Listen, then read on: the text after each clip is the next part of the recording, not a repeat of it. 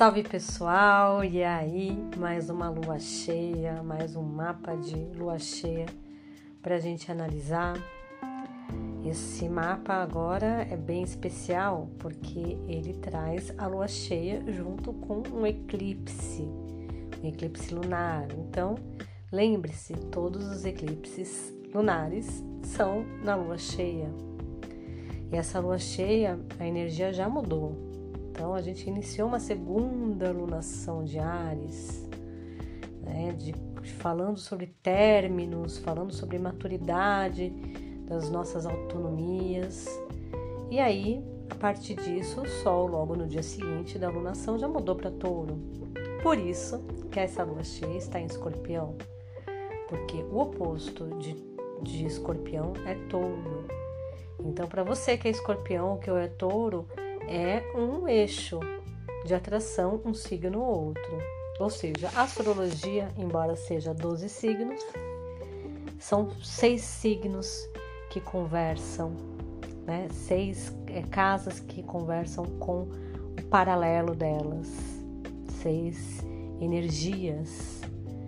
É, então, um, um, cada signo tem seu oposto.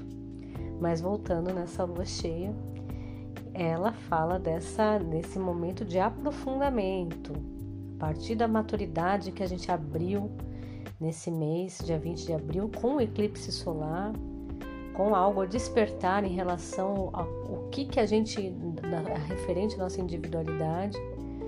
A gente cresce mais um pouco e a dali a gente se revela cheia totalmente para as mudanças necessárias, ou seja, o eixo de escorpião e touro fala de mudanças e de transformações, e a partir disso, quando o eclipse, ou seja, quando os, a Terra escurece, né, o Sol passa por cima da Lua, né, entre, entre, entre eles está a Terra por isso se dá o eclipse lunar. E por, a partir desse momento que você tem essa escuridão, é um momento de que você apaga para você acordar. Então você imagina aquele momento que você fica sem luz. E aquele é que quando volta a luz, você, pô, você pode enxergar direito algumas coisas que você não estava vendo.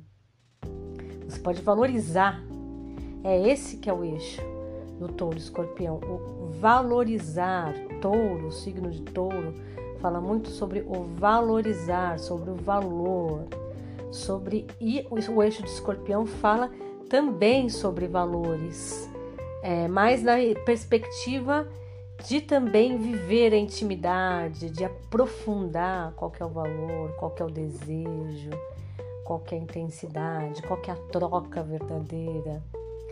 Então, é esse eixo que fala sobre nós, sobre os nossos valores, o que, que a gente tem que resgatar e mudar e transformar, assumir de fato essas mudanças. E para isso, muitas vezes você tem que desapegar, desapegar de ideias, é, desapegar de situações aí que às vezes são repetidas, desapegar de conceitos, desapegar da ideia do que o outro pode estar tá achando, desapegar até mesmo de coisas, objetos, ou desapegar também de é, algum negócio para que você possa ter um crescimento futuro maior, uma transformação.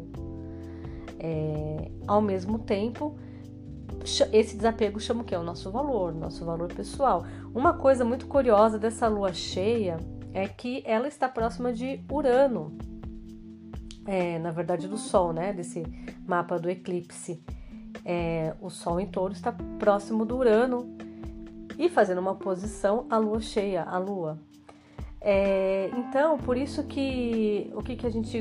O que, que é interessante você falar? O grande acelerador de tempos, Urano, o que vem trazer inovações, o que vem trazer renovações, o que vem trazer, assim, às vezes é uma mudança de um dia para o outro, coisas rápidas. É, como a lua cheia fala de, de coletivo, né? Pode-se falar coletivamente de acidentes, desastres naturais, no sentido de que faz uma revelação, uma mudança, é, marcos de tempo. Urano tem a ver com isso. É, Urano ele é geracional, então ele está em touro agora pra, justamente para ensinar, como eu já falei todos os podcasts praticamente, falei sobre Urano em touro. É, que ele vem justamente trazer a nossa renovação em relação à vida material. É, touro fala muito da vida material, como a gente ganha, o sensorial, como a gente cuida do nosso corpo. Toda essa inovação. Urano é o planeta da inovação, da renovação, da originalidade. Então, vem trazer algo novo, uma forma nova de consumir, uma forma nova de gastar, uma forma nova de lidar com o que é material, o que é terra, inclusive com o nosso planeta Terra também.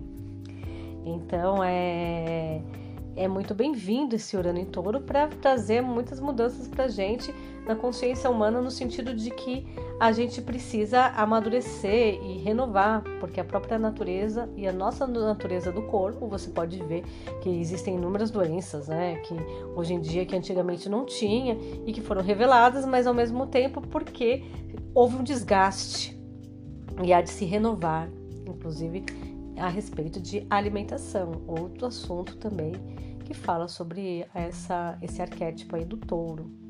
Bom, junto com Urano, próximo também, na mesma orbe, que a gente chama de orbe, quando os planetas estão ali todos meio que pertos, em touro está Mercúrio retrógrado. Então, olha que engraçado, né? Mercúrio retrógrado, que está. É, Mercúrio retrógrado é o Mercúrio que, é, de alguma forma, parece que ele anda para trás, mas não é isso, ele está andando é, ele está caminhando ali na, na sua órbita mais lentamente. E fala justamente sobre revisões, revisões de valores, falando sobre estar em touro, revisões de ganhos de gastos, revisões de, de da nossa própria teimosia com o nosso pensamento, é, com as coisas materiais, né? Pode sempre dar um, um chabu aí, alguma coisa é, diferente, né? uma troca de algum de aparelho eletrônico, um cuidado especial com alguma outra coisa que a gente tem que ter mais atenção, é de consumo. Então, é, ao mesmo tempo que a gente tem um acelerador, né, aquele Urano, acelerador que fala de, das novas gerações, que tem que falar das inovações, que fala do tempo que vai passando, fala do futuro, a gente tem algo que está andando para trás. E o mais curioso é que Mercúrio ele, ele é, a, é Urano é a oitava maior de Mercúrio. Então é um pensamento mais elevado ainda. Então é um momento de revisar realmente como a gente ganha para o nosso futuro. É esse o momento. Coletivamente é o momento aí da gente começar a observar os meios de comunicação e qual que é a margem né, das verdades e do que é verdade e do que não é. E principalmente coisas que vão levar para o futuro, né? Inovações, renovações. É, quando eu falo que é verdade ou que não é, porque Mercúrio está retrógrado, você sempre tem que analisar bem, você sempre tem que ter, ter mais atenção. Mas junto com Urano ali, vem apontar setas para o futuro, para todos nós. Como que a gente lida aqui, no caso do Brasil, como a gente lida aí com o nosso status, com a nossa imagem também, como é que a gente lida também com é, o nosso futuro, a nossa coletividade. Outra coisa curiosa dessa lua cheia, assim como Mercúrio também, é que está fazendo aspecto com a Lilith. Tanto a lua cheia, quanto o Sol em touro, quanto o Urano em touro. Todos fazendo aspecto tenso com a Lilith. Lilith é um ponto médio na astrologia. Então é, é um, assim, a gente tem que observar é um ponto médio entre Vênus, entre a Lua. E aí, o que, que acontece? Lilith representa o, feminino onde ele tem, está na sua submissão, onde está a sua falta de poder, ou seu grande poder também. Vem falar muito dos nossos instintos, a Lilith, vai falar muito dos passados que a gente herdou em herança em relação ao feminino. Não estou falando de mulher ou homem, estou falando de feminino que a gente herdou ali? Que a gente às vezes sente falta de poder, mas que na verdade é o nosso grande despertar do nosso poder. Então esse cutucão aí dessa, dessa quadratura vem trazer muito pra gente, de fato, aonde está sendo oprimido, aonde que a gente precisa também é, fazer um esforço maior para ganhar nosso poder pessoal. É, é muito importante nesse momento que às vezes a gente faz os cortes, que a gente precisa das renovações, que a gente precisa se valorizar mais, é saber realmente que é, a partir disso, de toda essa transformação, a nossa estrela sempre vai estar brilhando. A nossa essência, que é a nossa estrela, sempre vai estar brilhando, independente de tudo. Então, o poder, né, como a gente fala de Lilith em leão, é como se fosse uma Lilith que tivesse ali, é, que se sentisse ofuscada do seu próprio brilho. Mas é que existe muito brilho nela e por algum motivo, por traumas, por opressão a essa energia feminina, ela se ofusca. Por traumas ou por disputas, ela se ofusca, mas ela é uma grande poderosa. Então, é um momento aí que a gente precisa tanto exercer a, empatia conosco mesmo, principalmente, e perceber que toda mudança vem revelar algo que é o nosso poder pessoal.